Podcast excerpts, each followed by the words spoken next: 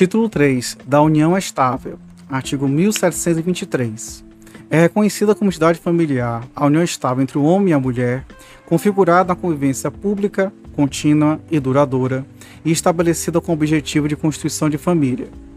Primeiro, a união estável não se constituirá se ocorrer os impedimentos do artigo 1521, não se aplicando a incidência do inciso 6 no caso de a pessoa casada se achar separada de fato ou judicialmente. Parágrafo 2 as causas suspensivas do artigo 1523 não impedirão a caracterização da união estável.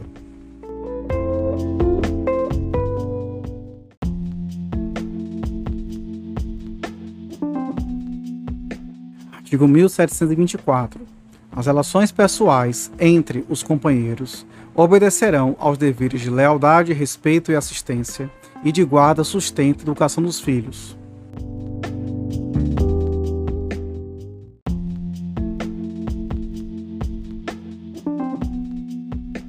Artigo 1725. Na união estável, salvo o contrato escrito dos companheiros, aplica-se às relações patrimoniais no que couber o regime de comunhão parcial de bens.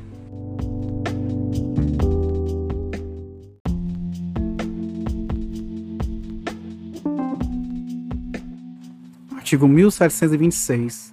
A união estável poderá converter-se em casamento mediante pedido dos companheiros ao juiz e assento no registro civil.